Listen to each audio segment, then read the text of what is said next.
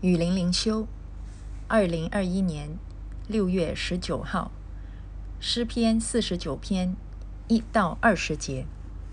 外民呢，你们都当听这话。世上一切的居民，无论上流下流、富足贫穷，都当留心听。我口要说智慧的言语，我心要想通达的道理。我要侧耳听比喻，用情解谜语。在患难的日子，奸恶随我脚跟，四面环绕我，我何必惧怕？那些依仗财货、自夸钱财多的人，一个也无法赎自己的弟兄，也不能替他将赎价给神，叫他长远活着，不见朽坏。因为赎他生命的价值极贵，只可永远罢休。他必见智慧人死。又见鱼丸人和畜类人一同灭亡，将他们的财货留给别人。他们心里思想，他们的家世必永存，住宅必留到万代。他们以自己的名称、自己的地，但人居尊贵中不能长久，如同死亡的畜类一样。他们行的这道本为自己的愚昧。但他们以后的人还佩服他们的话语。他们如同羊群派定下阴间，死亡必做他们的牧者。到了早晨，正直人必管辖他们。他们的美容必被阴间所灭，以致无处可存。只是神必救赎我的灵魂，脱离阴间的权柄，因他必收纳我。见人发财、家世峥嵘的时候，你不要惧怕，因为他死的时候什么也不能带去，他的荣耀不能随他下去。他活着的时候，虽然自夸为有福，你若利己，人必夸奖你，他人必归到他历代的祖宗那里，永不见光。人在尊贵中而不醒悟，就如死亡的畜类一样。这个诗篇啊，我把二十节全部读出来，因为呢，他说的很直白，其实一听就可以听得懂啊，每一句都很有道理，所以呢，全部都读出来，也不用解说太多啊。那它依然是呃非常美好、充满智慧、充满力量的一篇诗歌，也是可拉后裔所写的诗。呃，在第三节，他说：“我口要说智慧的言语，我心要想通达的道理。其实，唯一智慧的言语就是上帝的言语。如果不是从上帝而来的启示，我们人是活在愚昧当中，绝对没有智慧的。嗯，有些人我们觉得，哎，他都不是基督徒，他也从来不看圣经，可是他说出来的话也很有智慧。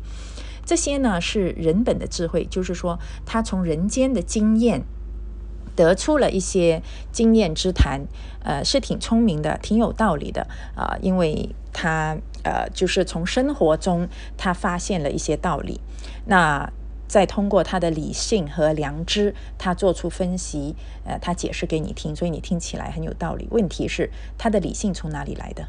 他的理性其实是上帝给的，问题是他不认识这一位给他理性、赐他生命、赐他这个脑子懂得思想的上帝，所以他再怎么样有智慧，他也没有真正的智慧，因为他连上帝都不认识。唯有通达的道理就是上帝的道理。为什么是通达呢？比如说一个人他很有道理，说话头头是道，可是他根本不知道。啊，是谁赐给他这样的智慧、这样的能力？所以呢，你从哪里来？他他其实他连三个最基本的问题都回答不了。你从哪里来？你要到哪里去？你活着的目标是为呃目标和意义是为了什么？其实他根本都都不可能回答。如果你不认识上帝，那是谁造你的？谁赐给你生命？哦，爸爸妈妈给我生命？不是的，你爸爸妈妈把你带到这个世界上来，我们的生命。它它有一个源头，你不认识生命之源，然后你要到哪里去，他也说不上来。呃，人总有一死的嘛，那死了以后，你的灵魂去哪里，也没有也没有得解答。啊，你做人的目标和意义是什么？难道就是为了光宗耀祖吗？啊，其实人应该要有更高的意义，他也说不出来。所以呢。真正通达的道理，就是你把整个人生可以说通说透的道理，它一定是从神而来的道理。只有当你认识神以后，你才知道你从哪里来，你要到哪里去，你活着是为了什么。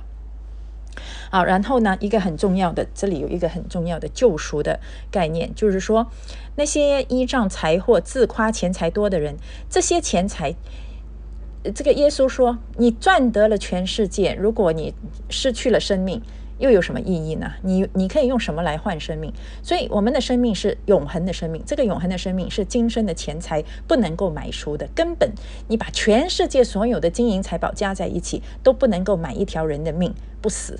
尤其是这个命是通往呃永恒的生命，呃，你不可能不可能让这个生命从啊。”本来是通往地狱、通往灭亡，呃，用钱财可以把它买到变成通往天堂，这是不可能的啊！所以人人生命的价值是极贵极贵，贵到要怎么样才能够买赎啊？需要一个完全无罪、圣洁、尊贵的生命啊，舍掉这样的生命，流出宝血，才能够把这个人的生命从罪恶和死亡、灭亡中买赎出来。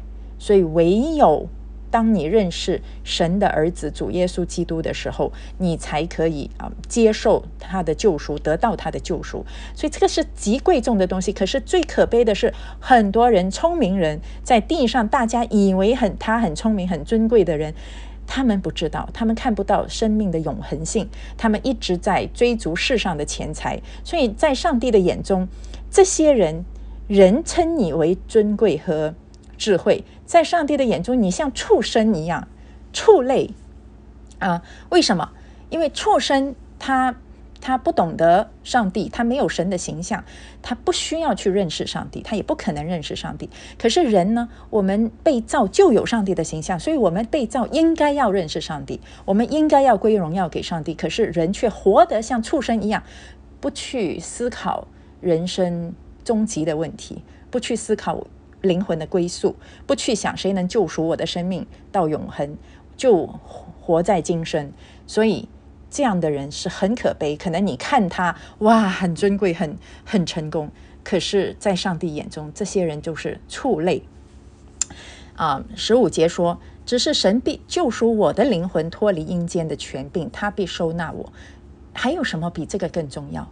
如果人没有办法以任何人间的钱财能力来救赎生命、救赎灵魂的话，那你只能依靠上帝。那那当当诗人他知道上帝能够救赎我的灵魂脱离阴间的时候，哎呀，那才是放心啊，那才是比人间一切的财物都宝贵，是不是？所以，我们今天，如果你还是在觉得啊，我真不幸啊，哎呀，别人有拥有那么多，我我都没有这个，没有那个。哎呀，你不要活成上帝眼中的畜类呀！啊，或或者你不要去羡慕上帝眼中的畜类呀！哎呀，你干嘛要去羡慕这些拥有今生财财宝的人呢？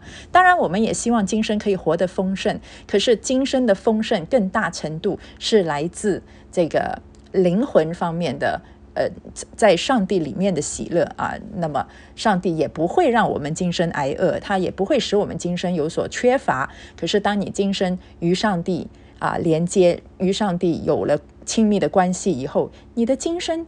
自自然然能够活得丰盛的，所以十八节说他活着的时候，虽然自夸为有福，你若利己，人必夸奖你。这种人他自以为有福，人也以为他有福，可是呢，他人必归到他历代的祖宗那里，永不见光。他就跟他那些像畜类的祖生祖宗一样，都是灭亡，永不见那真光，多可怜呐！所以最后一节二十节说，人在尊贵中而不醒悟，就如死亡的畜类一样。